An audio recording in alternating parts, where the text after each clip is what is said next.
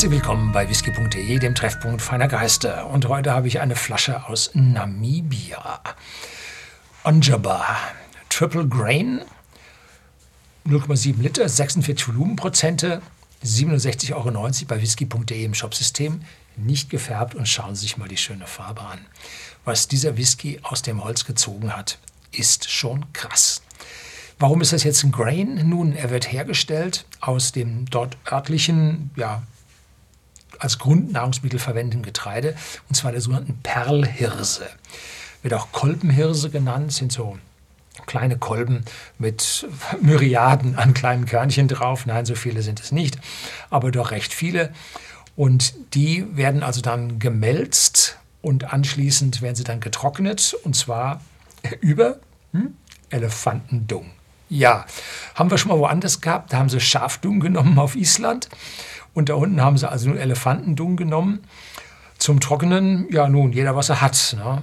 Und dieser Whisky reifte in frischen Eichenfässern und zusätzlich in Rotweinfässern von dem eigenen Unternehmen. Also ich nehme an, dass die da unten ein äh, ja, ein Weingut haben und dann dort auch das Whiskybrennen angefangen haben, aber jetzt nicht ein Brandy gemacht haben, sondern jetzt tatsächlich einen Whisky, allerdings aus dem Grain und nicht aus, dem, äh, aus Gerste. Ne? So, was erwarte ich mir? Nun, ich erwarte mir bei diesen hohen Temperaturen, dass der Whisky recht schnell reift und auch recht schnell den Alkohol aus dem Fass rausdrückt, sodass ich es gut finde, dass er immer noch 46 Volumenprozente hat, aber der hat sich schon ganz schön vom, von der Farbe und vom Aroma angereichert, weil halt schon so viel verdunstet ist. Und äh, das dürfte hier in dieser Flasche nun das Besondere sein.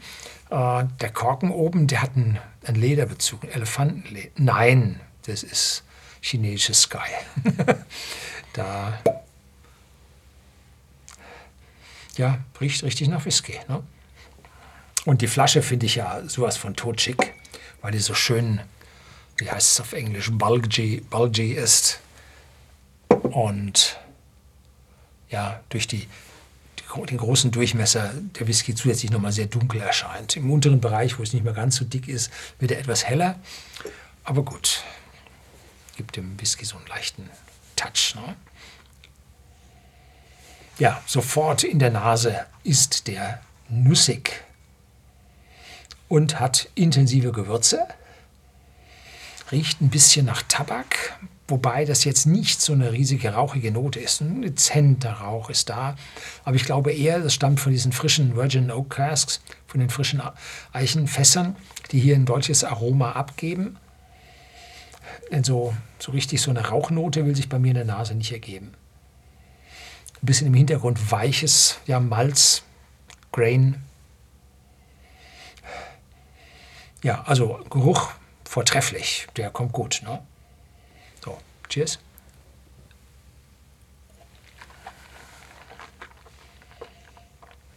Mhm.